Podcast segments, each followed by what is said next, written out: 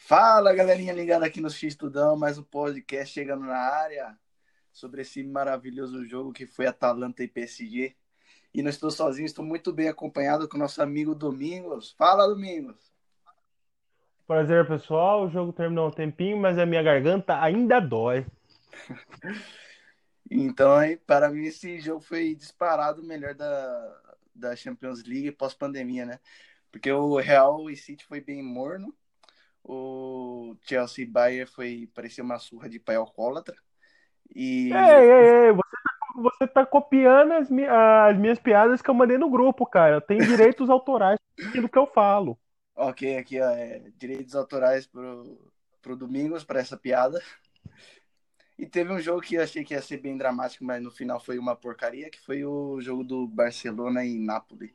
Que o Barcelona teve uma vitória bem tranquila.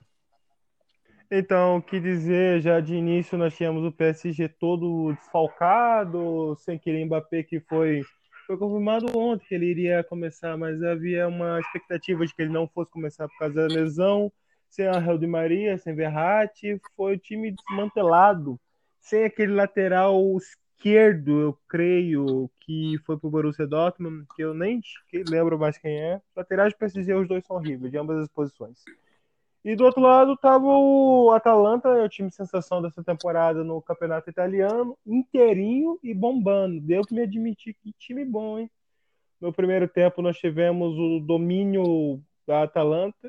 Não, não vou falar domínio da Atalanta. O PSG foi mais eficaz, finalizou mais, chegou mais perigo, principalmente com aquelas duas bolas do Neymar, que para um atacante ao nível do Neymar é realmente um me pasma que ele tenha perdido aquelas, principalmente a primeira, porque parecia uma jogada tão característica dele, só faltou dar aquele totozinho para encobrir a bola.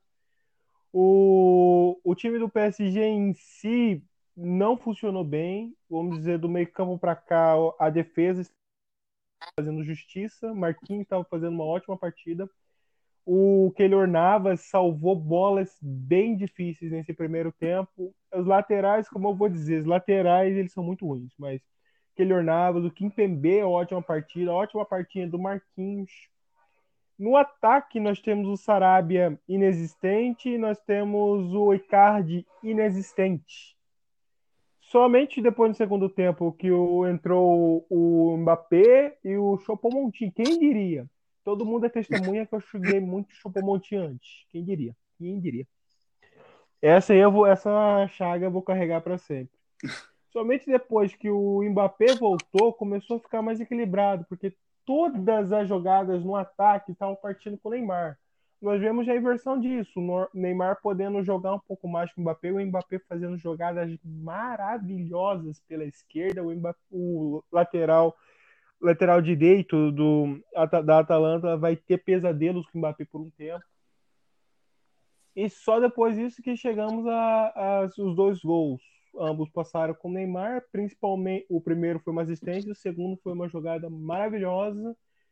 E levamos o aprendizagem para a próxima fase. O Kylian vai ter que estar tá jogando bem, o Tuchel ele vai ter que dar uma alterada nesse, nesse PSG que Icardi não jogou nada, as peças ofensivas dependeram muito do Neymar, virou uma nem dependência e, novamente, laterais horríveis. Passa a bola. Beleza, então é, eu achei o primeiro tempo bem equilibrado, né, com dois chances para os dois lados. Principalmente naquela chance que o Neymar teve com uma até uma boa jogada com procurando o Icardi e ele acabou ficando na cara, né, por um jogador como o Neymar, como você bem disse é bem surpreendente que ele erre. Acho que ele abriu demais o, o chute. E também a Atalanta ela conseguiu, no primeiro tempo, pressionar muito bem é, com, com duas jogadas aéreas, mas aí parando nas luvas de Keylor Navas, que fez duas defesas maravilhosas. Acho que devia até existir um, um prêmio Puskas para o. para, sei lá, melhor defesa do ano. É justificável. Sim, sim, poderia até, sei lá, chamar Prêmio Gordon Banks. E Muito nesse e nesse ataque Ou Oliver Kahn. É, pode ser também esse. E acho que nesse ataque, ataca aqui, ataca lá, o Palacite abriu o marcador aos 21 minutos com um belo gol, diga-se de passagem. Bom, agora do segundo tempo, que eu achei o, o PSG dominou muito bem. Mas a, Atalanta teve uma defesa muito bem armada que neutralizou as tentativas de ataque do PSG. Mas assim, a Atalanta, ao meu ver, teve muita dificuldade em sair jogando, principalmente com o Zapata, que era para ser o pivô, né? Dessa saída de bola ao ataque. E estava muito perdido em campo, errando passe, tomando é, decisões equivocadas. E o jogo só muda quando entra o Mbappé. E quando ele vira uma opção de, de passe ali pelo lado esquerdo, fazendo infiltrações. E esse exemplo fica bem claro no segundo gol, né? No gol da virada, quando o Mbappé se infiltra ali pelo lado esquerdo, recebendo um passe genial do Neymar e só agitando pro herói provável Chupo Moting. Chupo Motim? Chupo Motim, né? Todo mundo xingou ele antes. Pô, ninguém tava botando fé, hein? Não, porque até vai. Não, né? ele foi o Origi. Foi aquele jogador ruim que entra na partida e decide. Origi, Deus me livre. Sim, sim, teve esse Origi, também me lembro do. Não sei se você lembra do Llorente, quando fez aquele gol é, da classificação contra o Manchester City.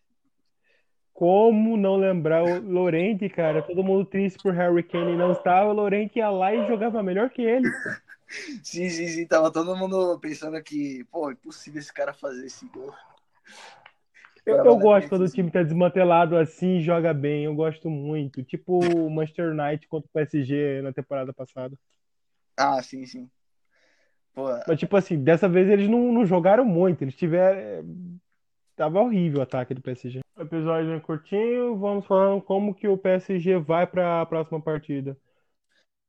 O bom é que tomara que a- as engrenagens voltem. Eu acredito que só o Verratti está suspenso por lesão, né? O Angel de Maria é por cartão, não é algo assim, né? sim, sim, o Di Maria foi suspenso por cartão, mas não tem lesão. O, o Verratti, então, com o Kylian voltando, acredito que o, O Verratti pode sei se- voltar. O O Verratti eu não sei É, se também- já volta, mas o, Verratti é lesão. o, o. Mbappé já é certeza que vai estar. vai tá, Começa os, noven- os 90 minutos, né? Cara, eu fiquei morrendo de medo dele ir pro banco igual o de bala. Mas o PSG vai esperar um time bem pesado para as semifinais, se for o o RB ou o Atlético de Madrid. Se for o Atlético de Madrid, como eu prevejo que seja, vai ser uma partidaça. Acredito que ficou aprendizagem para não depender só de Neymar, para botar o Saraiva no banco, para o Icardi ligar o negócio. Eles não deveriam ter mandado Cavani por esse cara. Que ódio dessa partida. Então, lembrando que o PSG enfrenta nas semifinais o vencedor de Leipzig ou Atlético de Madrid. Bom, caso o PSG enfrente o Atlético de Madrid, acho que vai ser um confronto bem interessante, porque são estilos de jogos antagônicos, né?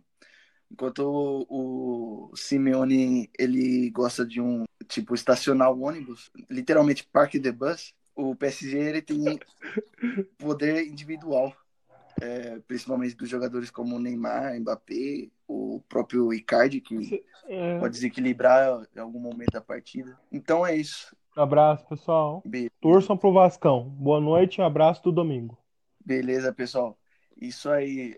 É, mais um podcast chegando e com essa análise de primeira da Champions League. Só aqui no X Tudão você vai ter informação de primeira, hein? Pode confiar na gente. Até mais. Acompanhe nossa cobertura da Champions. Abraço. Um abraço, pessoal.